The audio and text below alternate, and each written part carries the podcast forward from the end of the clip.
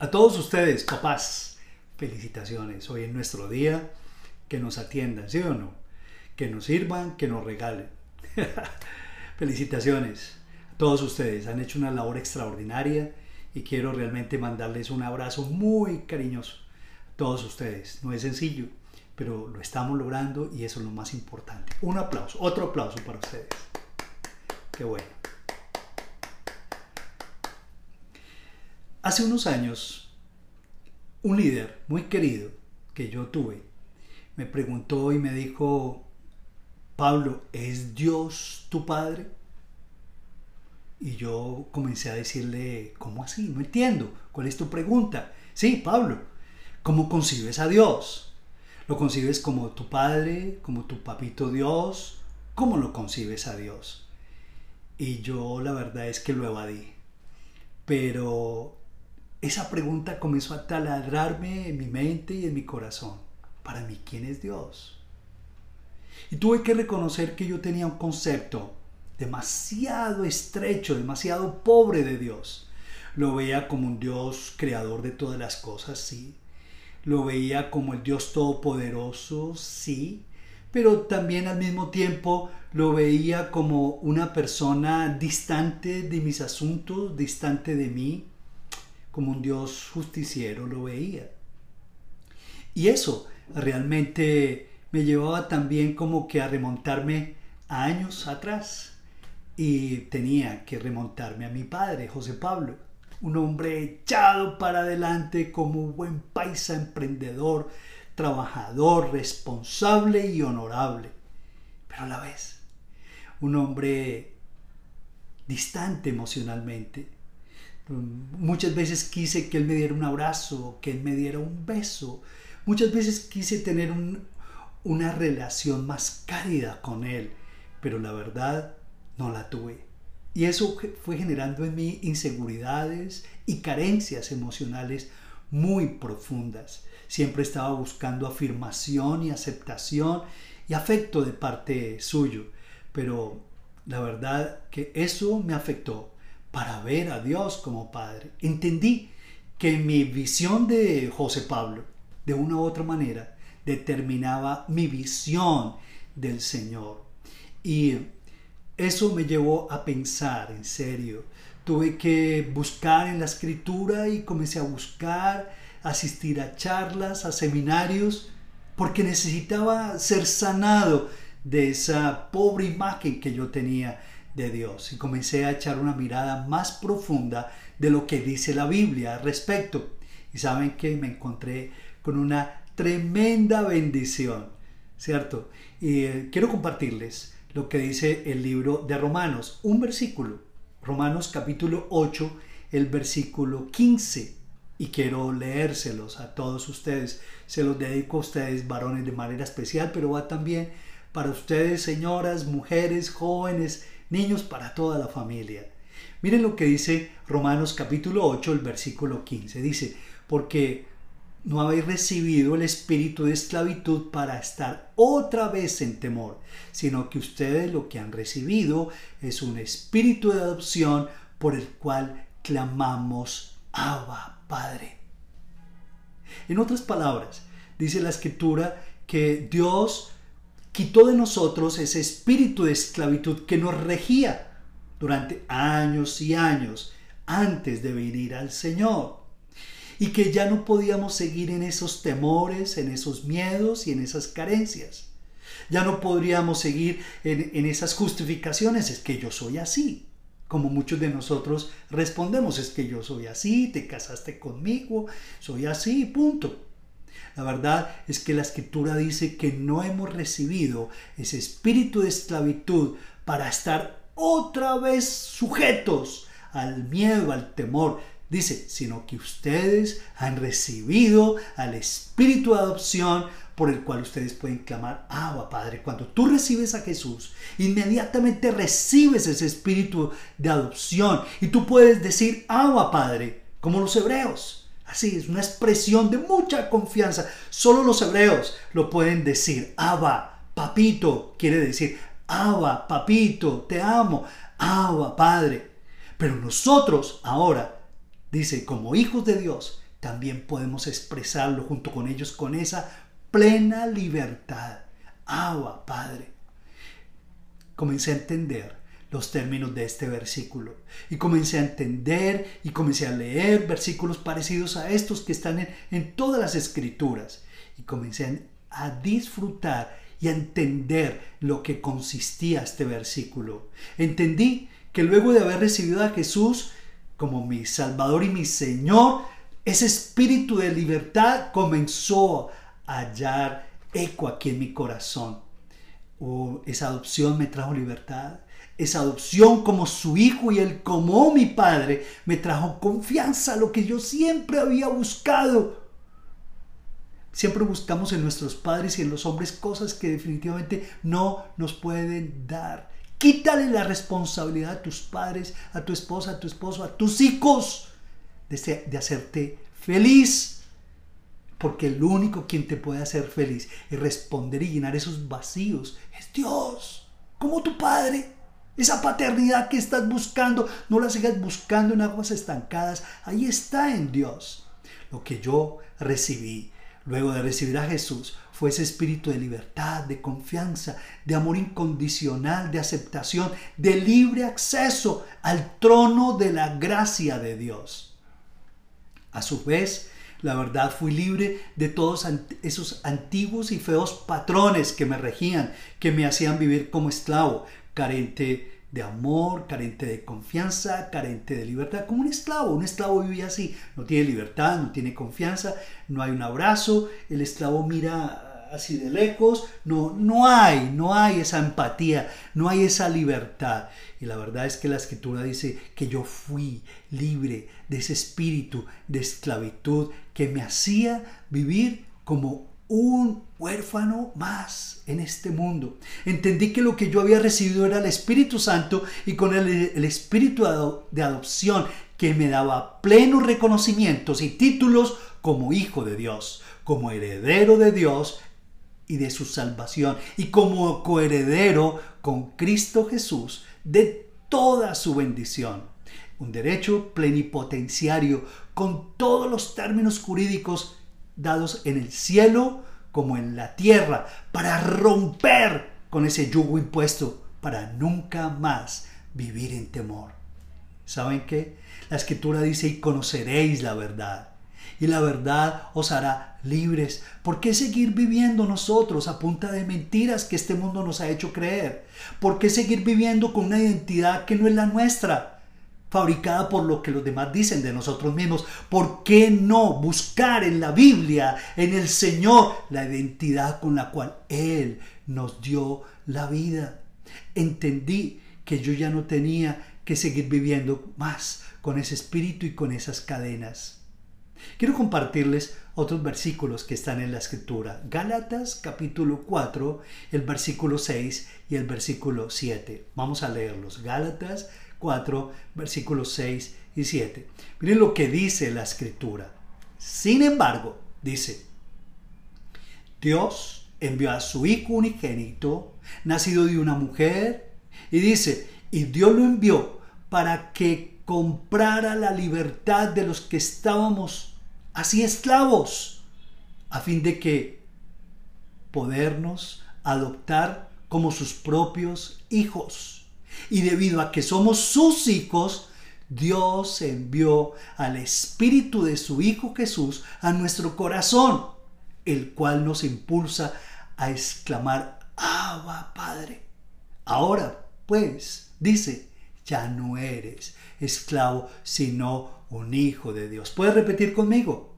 Ya no soy esclavo, sino que soy hijo de Dios. Ya no soy esclavo. Que los poderes y que las potestades del mal lo escuchen. Ya no soy esclavo.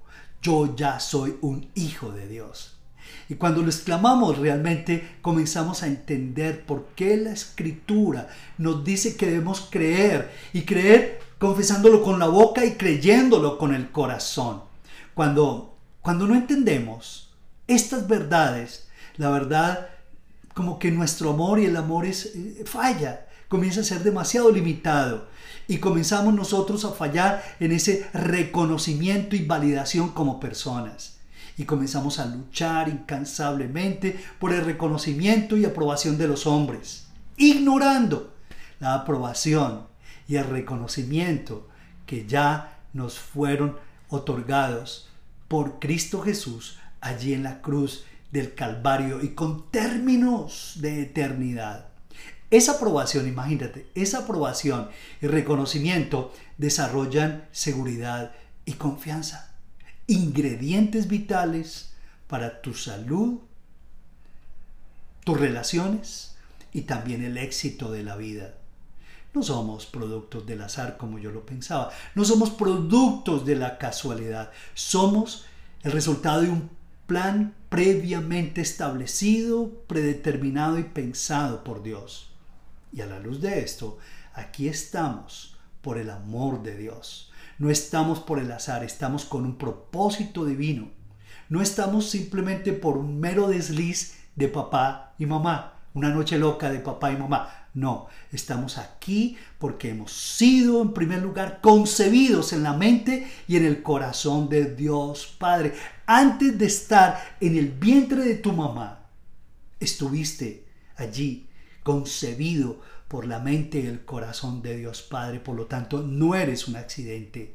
Por lo tanto, no tienes derecho a pensar en otro tipo de, cosas y de atentados y de suicidios como hoy la gente está buscando esa alternativa. No, eres hijo de Dios. Y si has llegado a un clima feo de tu vida, es porque el Señor te quiere dar esta oportunidad para que tú ya no sigas viviendo determinado por ese espíritu de esclavitud. No eres accidente. Dios te llamó para que tú vivieras como su hijo y como su hija. Por lo tanto, acepta esta oportunidad que Dios te está extendiendo. Ya no eres ese bastardo. ¿Por qué? Porque muchos, aún de pronto tú, ¿cierto? Como yo pensábamos que, que esas experiencias del pasado negativas que tuvimos en, en nuestra niñez nos bloquearon y nos bloquearon de manera errónea y nos bloquearon emocionalmente.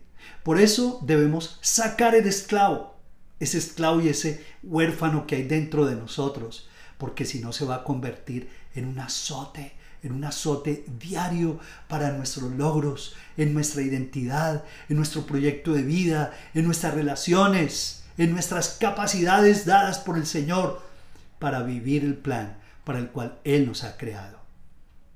Quiero contarles la historia de Ali Akka, allí en un pueblo remoto en las montañas de Turquía. Ali Akka tenía solo 10 años cuando murió su padre y durante el funeral de su padre lo único que hizo fue reírse, reírse de manera burlona, fea, sarcástica. Ali odiaba con vehemencia a su padre y lo único que recordaba Ali eran las escenas de brutalidad de su padre que habían quedado grabadas de forma permanente en su memoria. Escenas de violencia contra la familia, escenas de violencia contra él mismo, contra su madre. Poco después, cuenta la historia, de la muerte de su padre, Ali hizo una lista de personas que él odiaba y que se habían convertido en foco de su hostilidad. Y todas aquellas personas que como que eh, eh, significaban autoridades, padres, autoridades, amor, como que él lo rechazaba de plano. Aliaska creció experimentando ataques de depresión acompañados de largos periodos de sueño. Siempre se sintió culpable por esta causa y él sentía esa hostilidad hacia su padre. La única manera que desahogaba su hostilidad era con el odio también.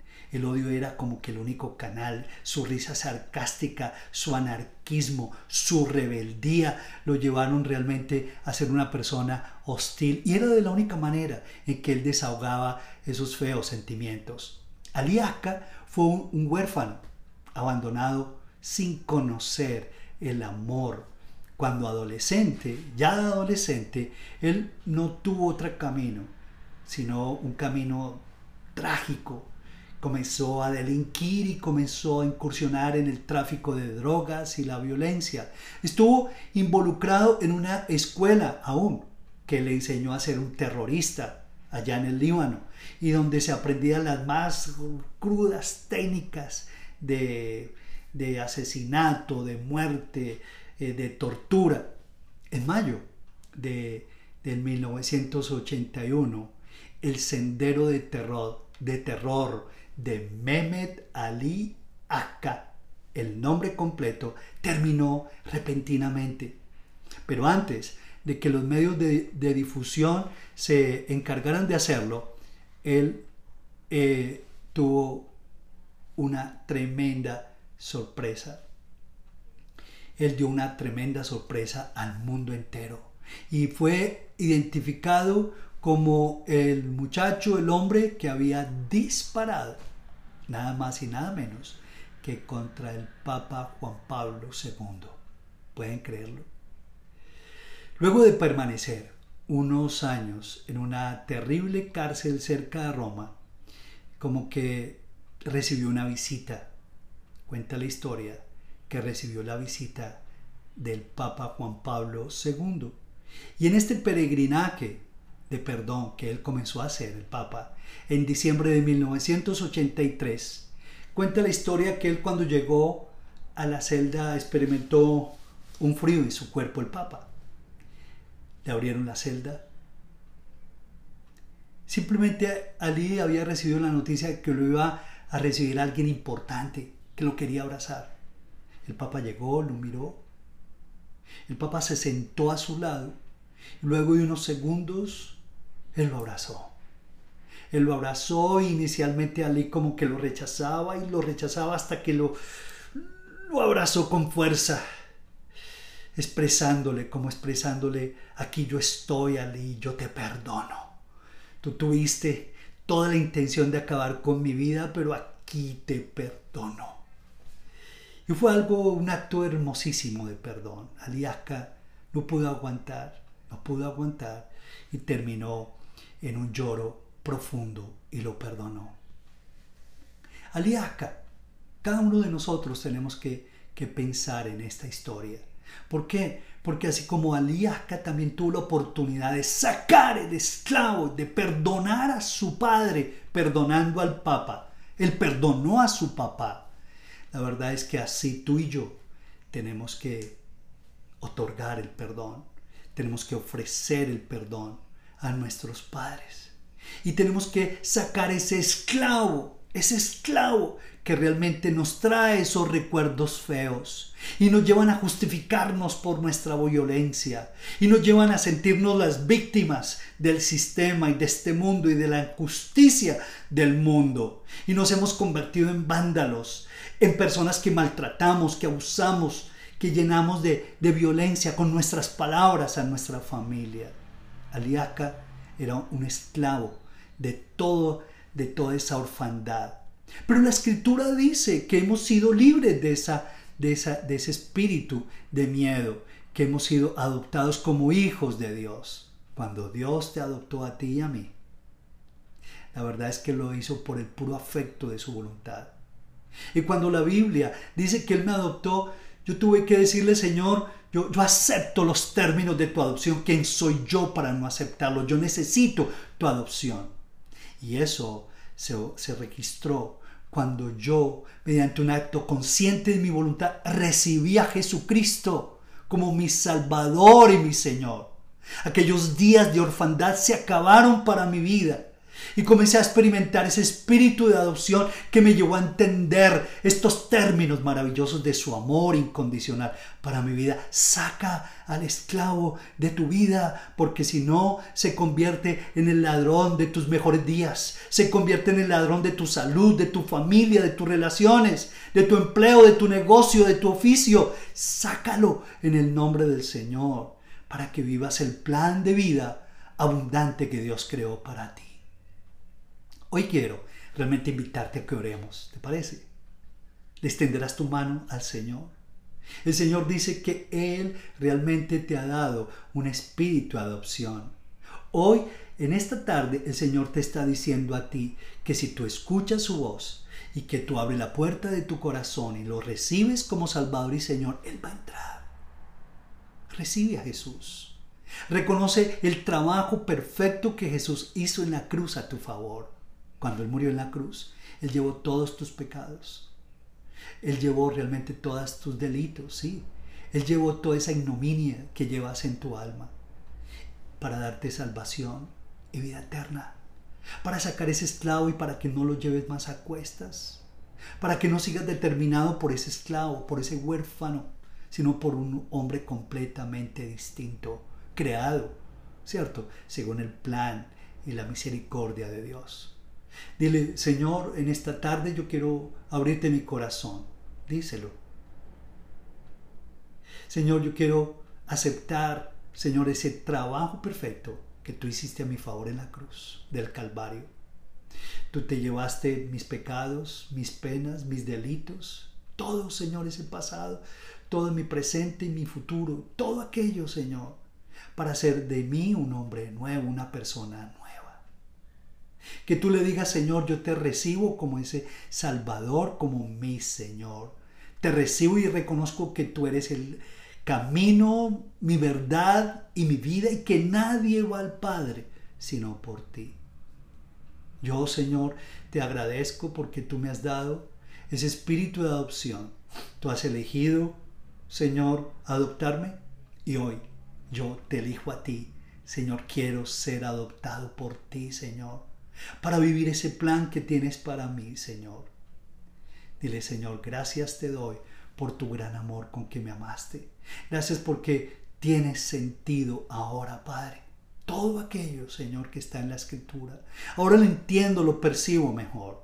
Y quiero suplicarte que me permitas extenderme hacia adelante, pero, Señor, según tu voluntad. Que yo, Señor, pueda disfrutar del amor que tú me das, de la paternidad que tú me das que hoy recibo, pero también de la paternidad que tú esperas que yo pueda brindarles a los seres queridos, Señor, al prójimo que me rodea, Señor. Que en el nombre de Jesús tú cures cada, herida de mi corazón, tú cures cada enfermedad que hay en mi cuerpo, en mi alma, en todo mi ser. Y que tú me permitas disfrutarte a ti, Señor, en una relación armoniosa, afectiva, incondicional que tú me ofreces, Señor. Porque dice tu palabra que nada me podrá separar de ti ni la vida, ni la muerte, ni ángeles, ni principados, ni potestades, ni lo presente, ni lo porvenir, ni ninguna otra cosa creada, ni el pasado, ni el presente, ni el futuro, nada me podrá separar de tu amor, Señor. Gracias por eso. Y gracias porque en tu amor, Señor, experimentó seguridad, aceptación y afirmación. Te doy muchas gracias, Padre. Yo quiero bendecir en este momento a cada padre de familia y quiero pedirte, Señor, que tú seas respuesta todos los días de sus vidas. Responde a sus inquietudes, a sus peticiones, a sus necesidades. Y permite que cada corazón que allí está, Señor, que por favor sea tocado por el poder de tu amor a través de tu santa palabra. Te lo pedimos y te damos gracias por tu bendición. Bendícenos a todos en el nombre de Jesús. Sigue trayendo, Señor, sanidad a todos los enfermos que están por el COVID-19, porque el COVID-19 no ha de determinar más nuestras vidas, sino tú, Señor de la Gloria. Muchas gracias te damos, en el nombre de Jesús. Amén y amén. Bueno, muchas gracias para todos ustedes y la verdad un abrazo. Que tengan un feliz día, que realmente el Espíritu de Dios siga hablando a sus corazones. No se vayan, hay más. Dios les bendiga.